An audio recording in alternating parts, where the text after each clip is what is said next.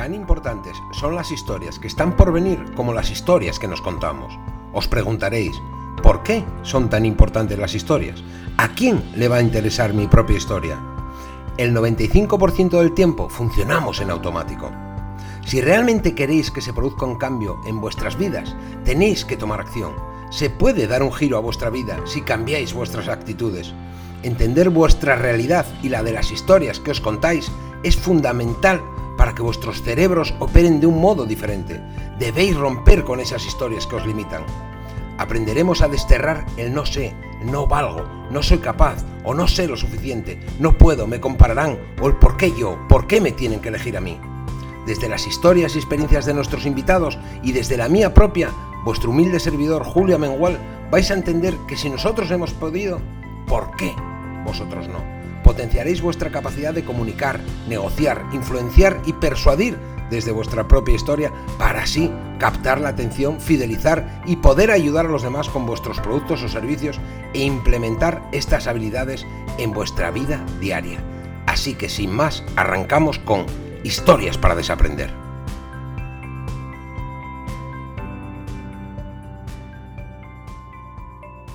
Hola, ¿qué tal? ¿Cómo estáis? Buenos días, buenas tardes, buenas noches, depende de donde nos estés eh, escuchando.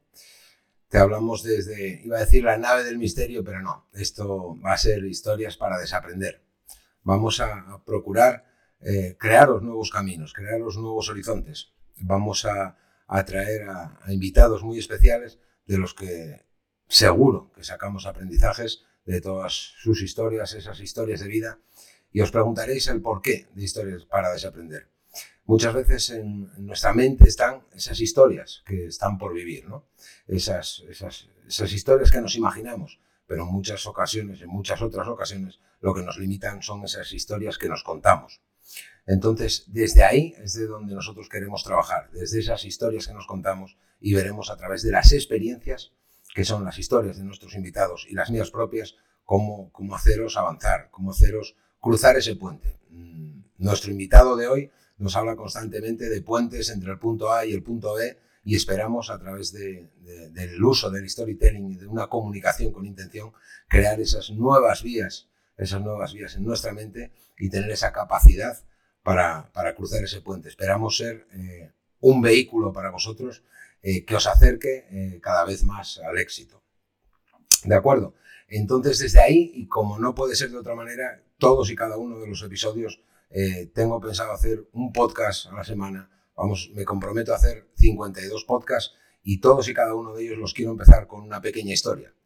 Una pequeña historia y que veréis en este caso cómo me sirve para dos cosas a la vez. Una cosa que es justificar que es mi primer podcast, abriros un poco eh, la mente y deciros, bueno, vamos a darle cierta licencia si hoy no sale todo como, como esperáis que pueda salir. Y otro, eh, crear ese contexto necesario para introducir al invitado de hoy. Y no es otra que la de un, de un alfarero, un alfarero que se eh, frustraba porque todo el mundo iba, iba a su negocio y todo el mundo le hablaba de esas vasijas, de esos colores, de esas formas que él utilizaba. Y él, eh, al final, su historia era del porqué del porqué de esas vasijas, de la utilidad de esas vasijas. Él podría pintarlas de colores, podrían tener 100.000 formas, pero en definitiva él en lo que se basaba era en su trabajo, el uso que iban a hacer de esas vasijas.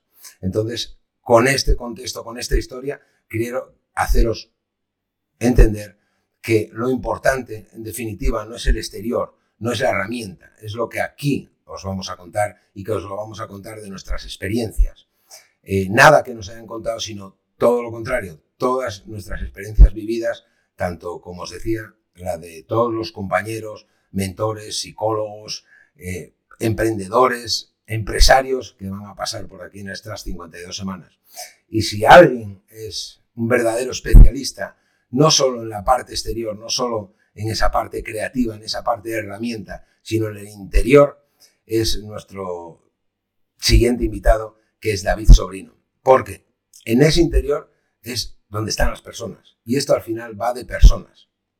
Va de personas y una persona a la que yo quiero mucho, a la que respeto y admiro muchísimo y os dejo con David Sobrino. ¿Qué tal David? ¿Cómo estás?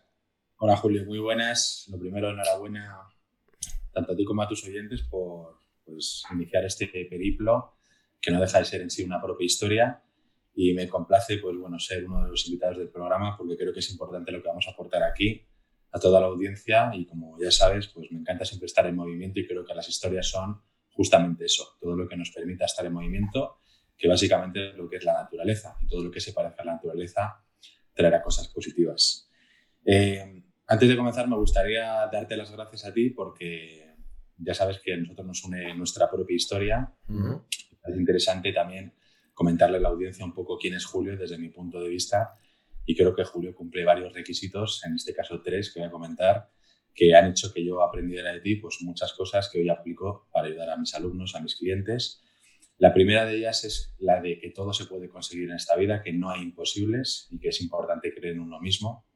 Y yo creo que tu historia de vida, que ya la irás narrando a lo largo de este año, eh, me dio a entender que aunque estés postrado en una silla de ruedas, puedes ser capaz de, de salir adelante y ponerte en pie metafóricamente hablando, para salir adelante eh, pese a lo que te haya pasado en tu vida. ¿no? Y creo que eres un ejemplo de vida eh, en ese caso y, de superación para que muchas personas entiendan que, si tú lo has logrado, ellos también lo pueden lograr. Hoy estaba leyendo precisamente una historia muy interesante de un chico de Sierra Leona que se convirtió en ingeniero, en el mayor ingeniero de Sierra Leona, y nació en un sitio que, por suerte, pues eh, desencadena que la gente sea pobre, eso es lo que nos han contado.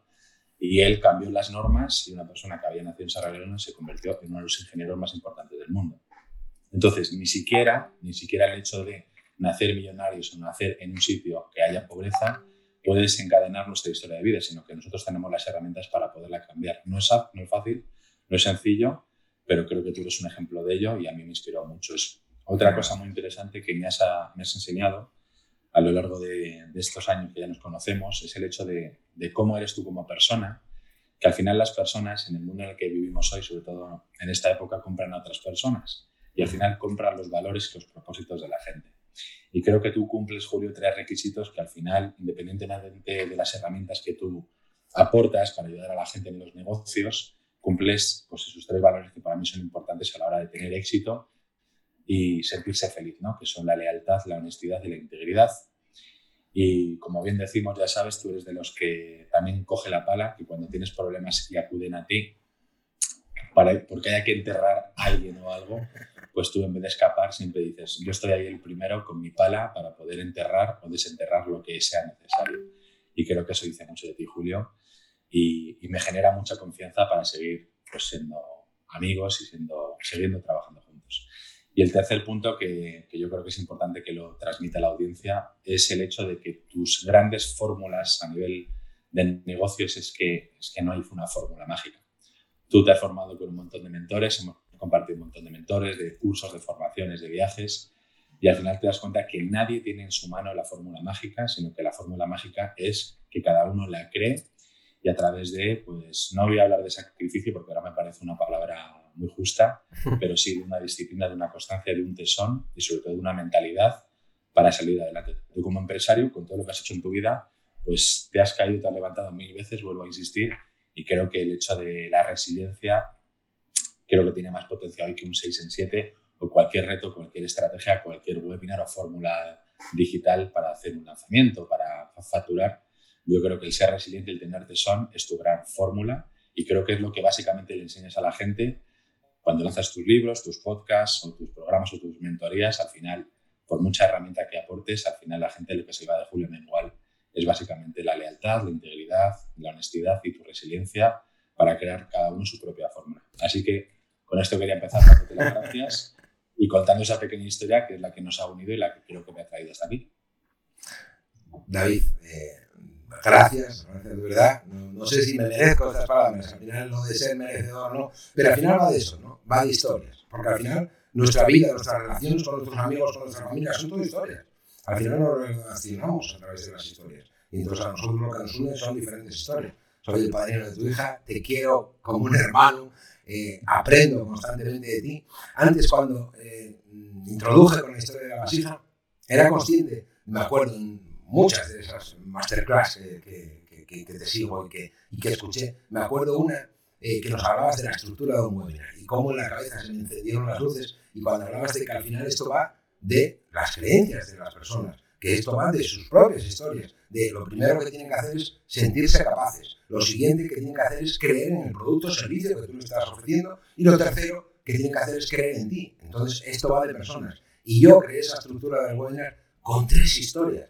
Me gustaría que para que le pudieras aportar a la audiencia, tú nos hablaras de esas tres historias con las que puedes conseguir que esa persona se vea capaz, aunque en un principio cuando entra en tu clase no lo es, tiene ese miedo, tiene esa creencia que le limita. Lo segundo, cómo puede confiar en ese producto o servicio que tú le ofreces y cómo generas esa confianza para que al final te compren ellos a ti. Cuéntanos.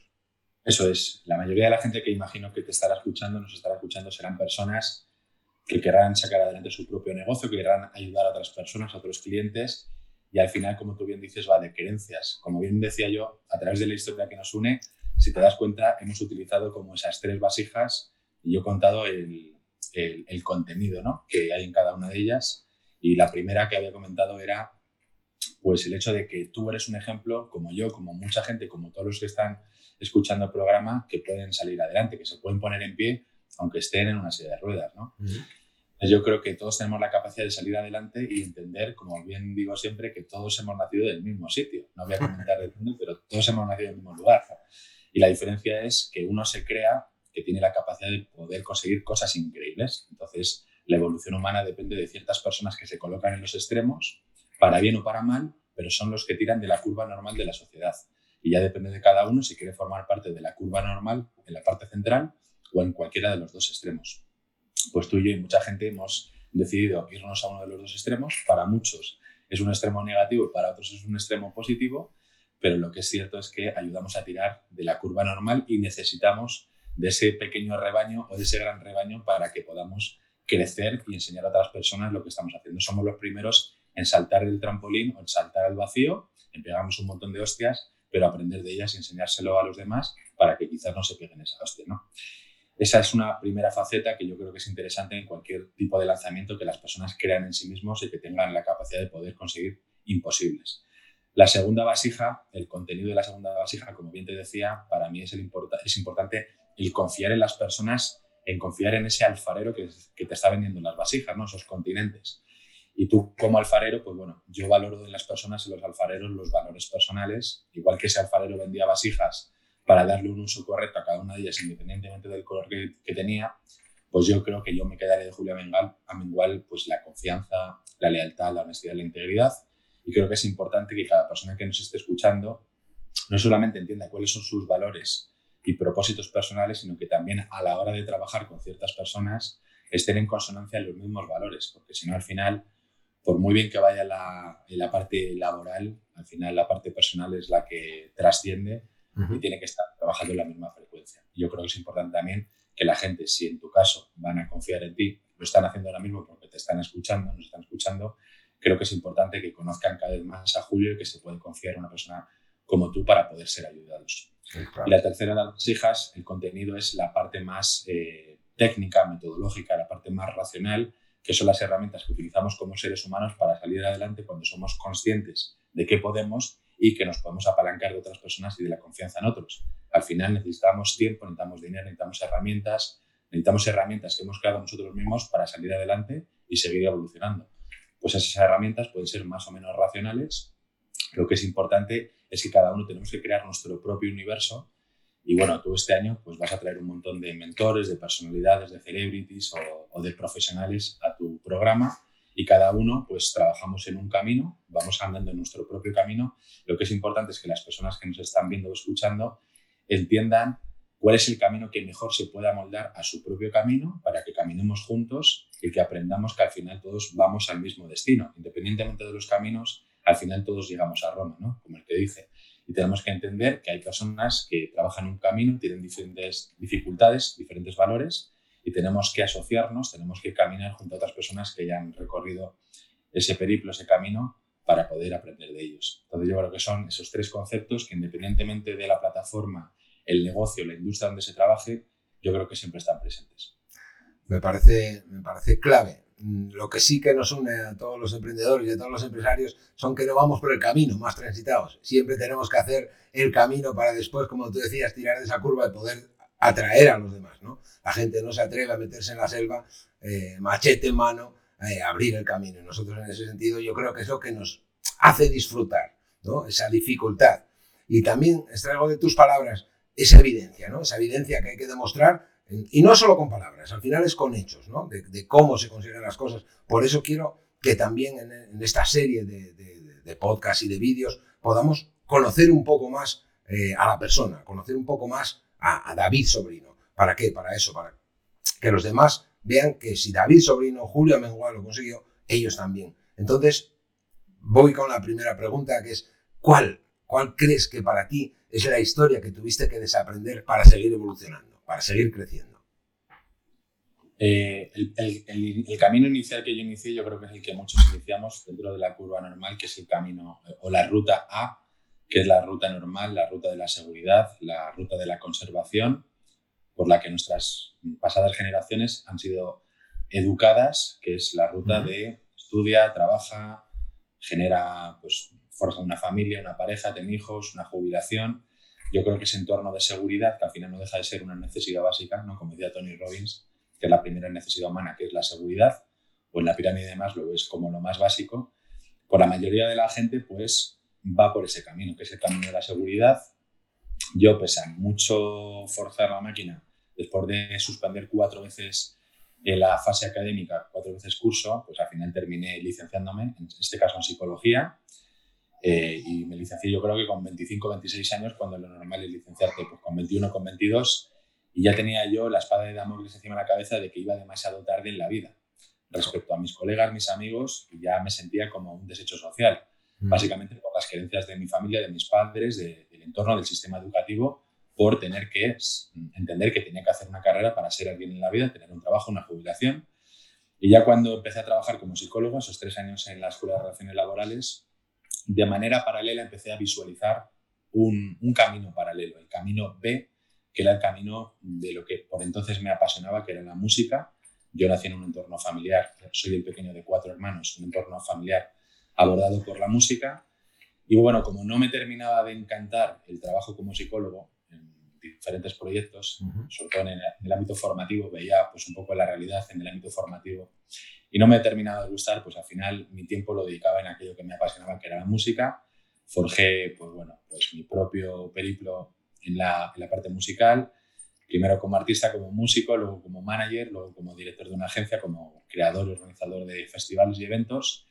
Y durante esos 10 años que estuve en el ámbito musical, al final me di cuenta que no dejaba de ser otro camino muy similar al A, aunque se fuera el B, en el que la sociedad había estipulado que los artistas, que los músicos tenían que seguir una serie de pautas para al final vivir de la música o del arte, que no era otra cosa que ser el último de la clase, ser el perezoso, ser el infantil, ser el vago. Y como te gustaba mucho el arte, pues bueno, estabas destinado a ganar poco dinero, a viajar mucho en la carretera, a disfrutar mucho y a ser una rockstar.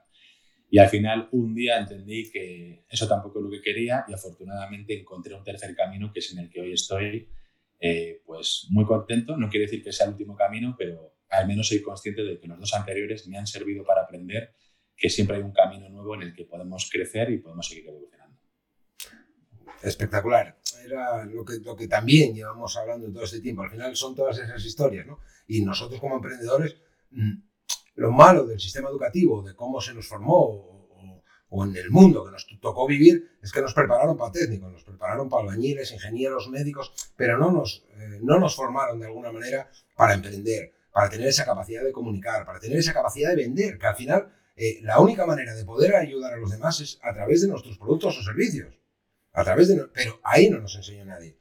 Yo siempre estoy eh, con todo el, tema de las historias, porque siempre en nuestra vida hay un día, hay un día, hay un disparador, hay un disruptor en el que todo cambia.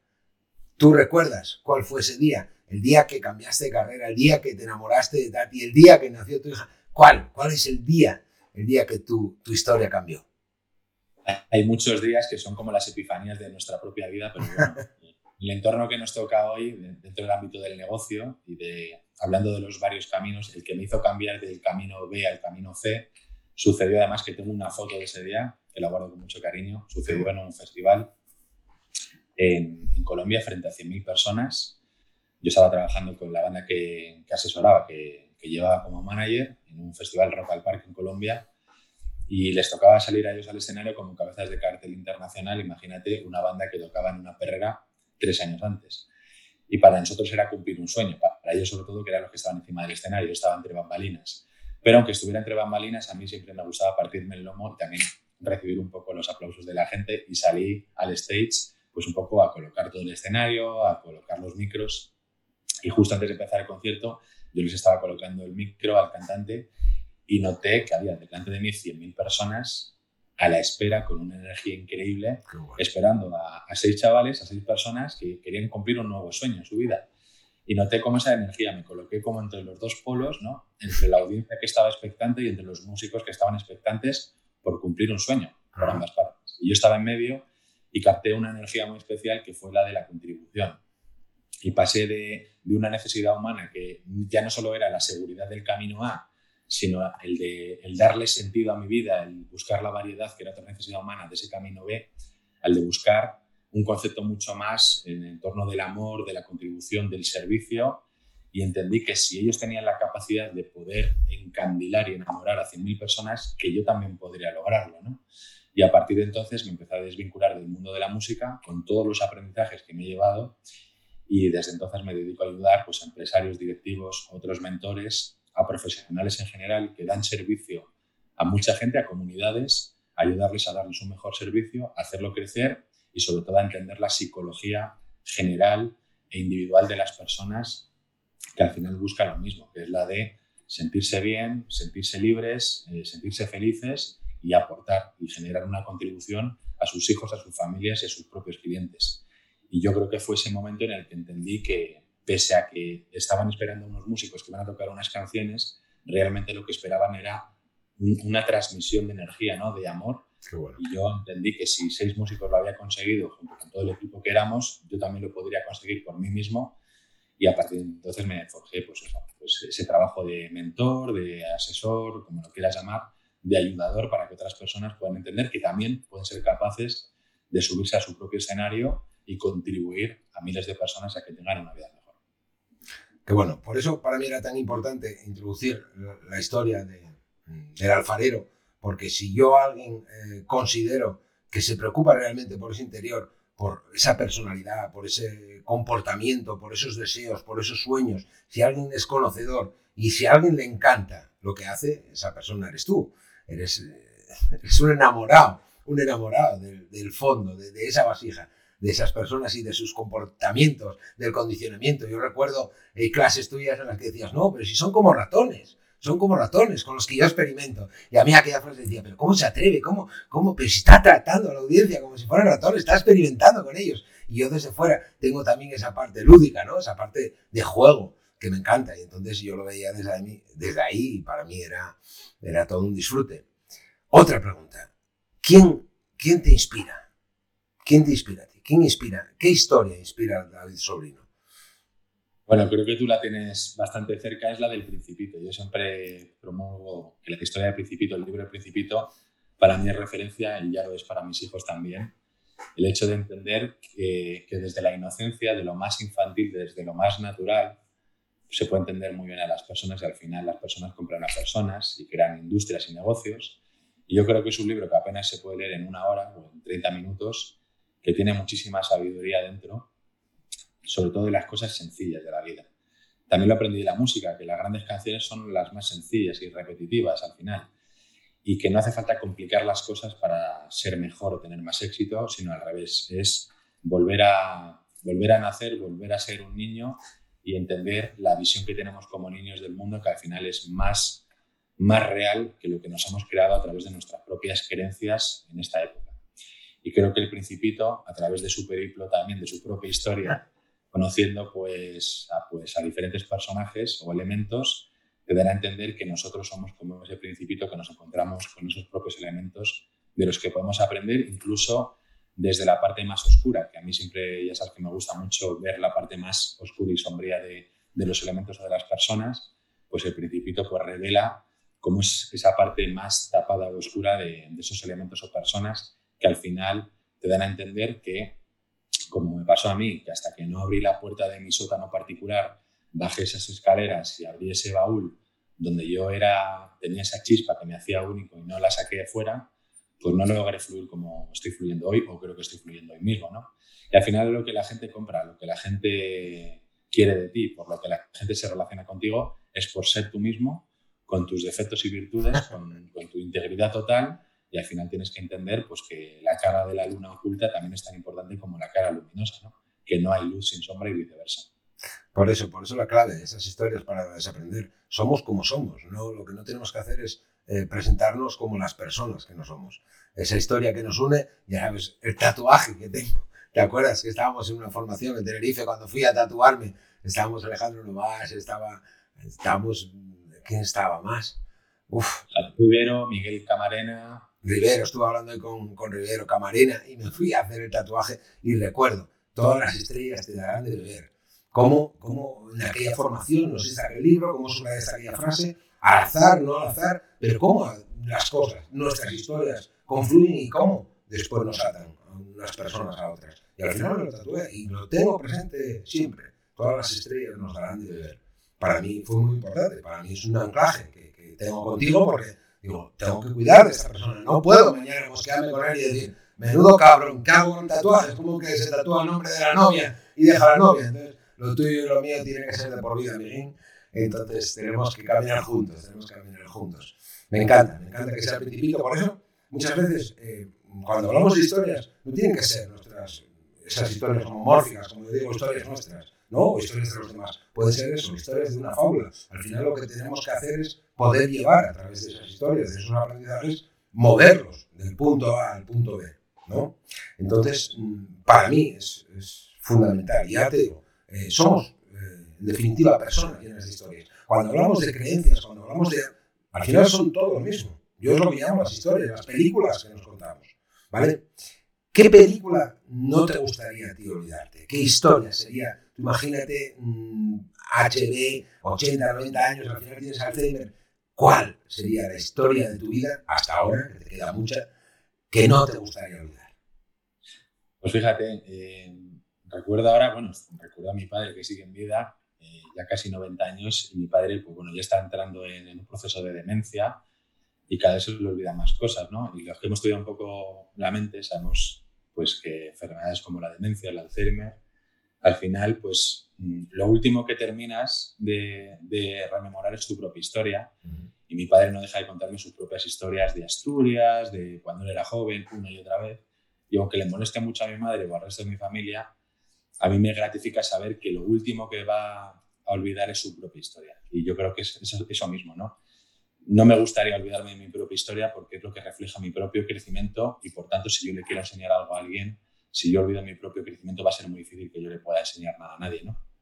Entonces para eso, pues tú que eres también autor y escritor, es importante que podamos escribir nuestro propio libro, aparte de tener hijos o plantar árboles, yo ya he conseguido las tres cosas, pero yo ya estoy escribiendo libros, básicamente quiero dejar mi propio legado, al menos escrito para mí o para mi familia, para que el día de mañana puedan leer pues, cómo ha sido mi, mi crecimiento y cómo eso puede inspirar a otras personas. Entonces, yo creo que es importante que cada uno de nosotros tengamos nuestro propio cuaderno de bitácora para que el día de mañana o dentro de un tiempo vayamos reflexionando de cómo ha sido nuestra propia evolución. Mucha gente se preocupa por lo que vendrá y deja de mirar atrás y deja de valorar lo que ha hecho lo que ha conseguido. yo creo que eso es lo que precisamente te hace crecer.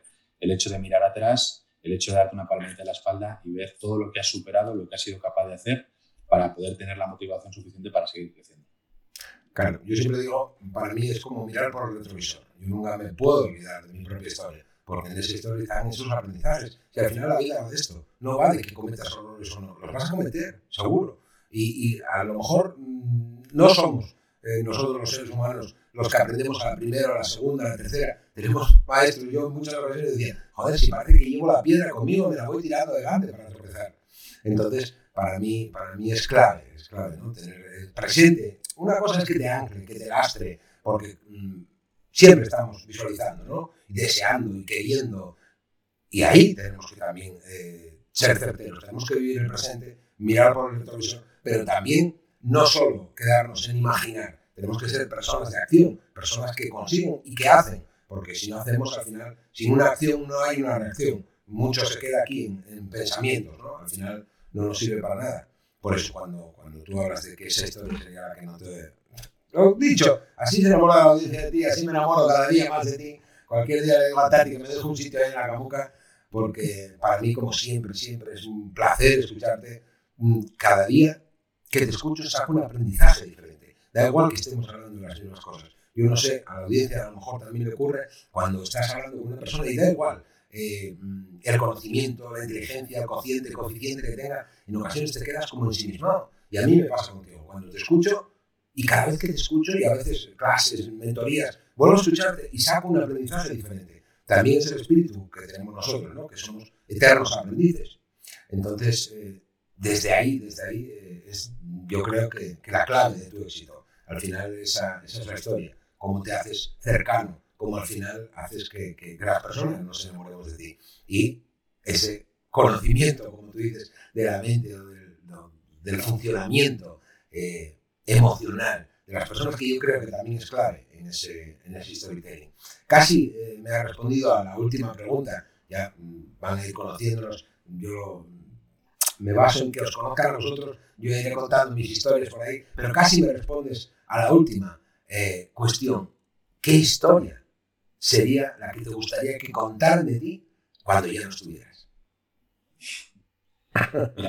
venía el otro día de vacaciones, que por cierto estuvimos en tu tierra, en Asturias, en España, y después de casi un mes entrábamos en casa y teníamos la sensación que todos hemos tenido después de volver de vacaciones, de entrar en tu hogar y decir, ¡ah! ¡Qué sensación más increíble! ¿no? Es mi casa, es muy familiar, pero es, es qué sorpresa, ¿no? qué novedad.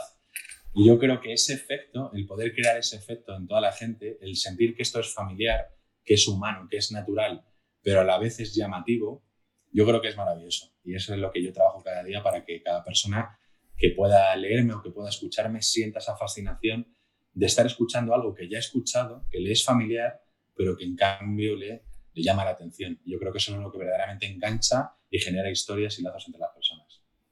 Las historias, en definitiva, lo que dejan es ese recuerdo, ¿no? ese legado del que estamos, del que estamos además ahora mismo hablando. Ese, ese legado que buscamos que quede cuando nosotros no estemos, ¿no? que hablen. Mm, yo hace poco eh, con Dani, otro compañero nuestro, hacía una visualización en la que te veías eh, como en tu propio funeral. Ibas escuchando ¿no? lo que decían esas personas. De, qué, qué bonito, ¿no?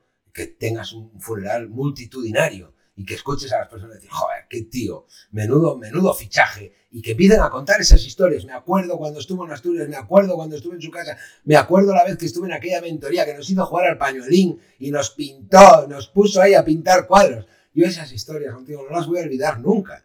Yo creo que ahí está la clave. Muchas veces nos vamos a lo complejo cuando está en lo sencillo, cuando está en lo claro, y yo creo que, que, es lo que en muchas ocasiones nos, nos transmiten esas historias. Por eso se transmiten de unos a otros y porque son sencillas. Yo por eso las utilizo en todos mis negocios. En, la Academia de Oposiciones para maestros que tengo, yo utilizo mucha literatura para que ellos utilicen con niños. Entonces, esas mismas fábulas, esas mismas historias son las que yo después les cuento a mis propios alumnos, en las que les llevo a que ese mensaje les quede de alguna manera claro y que les haga avanzar, les haga deshacerse muchas veces de ese lastre también que traen con ellos. Y ya nada, para finalizar, para, que te nos despidas, mm, espero que, de verdad que los oyentes, la gente que nos está viendo, conozca un poco más de David Sobrino. ¿Qué historia? ¿Qué historia es la que, la que te impacta? ¿Qué historia es la que, la que, la que te enamora? ¿Qué historia mm, nos quieres contar para, para despedirte? Bueno, yo retomaría un poco la historia del alfarero, ¿no? Que has empezado a comentar y yo ya he empezado a lucubrar mi propia historia y creo que es interesante que, entendamos que dentro de las vasijas, en esa oscuridad, nosotros podemos crear todo nuestro propio universo. Y hoy precisamente lo hablaba en una mentoría con una alumna, que en el mundo en el que vivimos actualmente, eh, constantemente nos vamos a cenar a casa de otros, ¿vale? Incluso mentores que dicense llamar mentores, al final lo que hacen es irse a casa de una persona eh, y ayudar, a esa persona a montarle los muebles, pero luego cuando vuelven a su propia casa ven que su casa está asquerosa, destartalada y no han construido nada. Y al final, a lo largo, a largo, de, a largo tiempo, a largo plazo, la gente no puede ser inspirada por ti porque tienes la casa hecha un desastre. Entonces yo creo que a veces el hecho de intentar crear nuestro propio universo y que las otras personas vengan a tu propio universo para aprender de ti y que tú les enseñes el universo que estás creando, al final inspira a otras personas y a ti te inspira a seguir creciendo porque te motiva el hecho de contar tu propio proyecto. Y yo creo que la gente exitosa, que yo al menos mm, reviso cada día, siempre están en su propio universo, no se salen de ese universo. No por irte a casa de alguien a cenar a su casa y ver los muebles que tiene, vas a ayudarle más que estando en tu propia casa, invitarle a que venga a tu casa y que se vaya inspirado por lo que tú has creado, para que él pueda crear algo similar, inspirado, pero sin que tú te salgas de tu casa ni de tu camino. Al final volvemos a lo mismo, ¿no? Que el alfarero podría haber abandonado cuando la gente le decía que había vasijas más feas, que no entendían por qué eran de un color u otro, pero siempre creyó en sí mismo y al final eh, salió adelante. Hoy veía otro anuncio por internet de, tantos que hay que hablaban de Freddie Mercury, ¿no? el cantante de Queen, que ya falleció, que lo que decía es que, fijaos, yo, a mí se me puede quitar, quitar todo el maquillaje, pero lo único que voy a mantener es mi sonrisa, que le hacía tan característico. ¿no? Entonces, el hecho de creer en sí mismo, pese a todos los maquillajes que nos ponemos día tras día, al final, cuando llueve y se cae el maquillaje, lo único que puedes mantener es tu propia sonrisa, ¿no? tu propia identidad.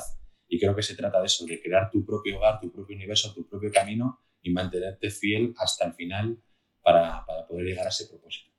Yo creo que esa es la clave, que al final todo está en nuestro interior. Yo introducía también desde esa fábula o desde esa historia, porque tú al final eres un, experto ¿no? En, en, utilizar la vasija, utilizar la herramienta. Yo recuerdo cuando empezaste con los retos de WhatsApp, las diferentes estrategias que utilizas, herramientas, pero al final eh, las herramientas cambian, las pero el interior, eh, lo de verdad, lo de corazón, las personas, sus propias historias, eso es lo que nunca cambia. Entonces irás cambiando de plataformas, de herramientas, de equipos, de lo que quieras, pero siempre el fondo eh, están esas historias de esas personas con las que te relacionas y con las que, a las que llevas, ¿no? Llevas de la mano, estiras esa curva, como decías. Pues nada, David, eh, de verdad que muchísimas gracias. Espero que todos nuestros oyentes y todas las personas que nos estén viendo extraigan sus propios aprendizajes, porque no es ahora tengo que moderar, eh, quiero ser igual que David Sobrino, es imposible. Igual que David Sobrino, igual que Julia igual para lo bueno y para lo malo, porque tenemos que también presentarnos con, con eso, con esas sombras, esas luces y esas sombras que tenemos todos. Entonces, cuando uno se presenta de verdad, de corazón y es natural como tú lo eres, eh, lo que te decía, al final enamoras. Y la clave para mí está en eso, en enamorar. Igual que las canciones. Las canciones no dejan de ser historias. ¿Qué pasa cuando escuchas una canción de Freddie Mercury? Que te lleva a dónde estabas tú en el año X. Y eso es lo que pasa con las historias, nos transportan. Entonces, muchísimas gracias David, de verdad de corazón, y espero que, todos y cada uno de, de, los que nos estén escuchando extraigan esos propios aprendizajes y de verdad, muchísimas gracias. Nos vemos. Y Julio, por esta, por esta rapsodia que hemos tenido hoy y que estamos grabando y, produciendo muchos discos más. Gracias, amigo. Un abrazo. Nos vemos.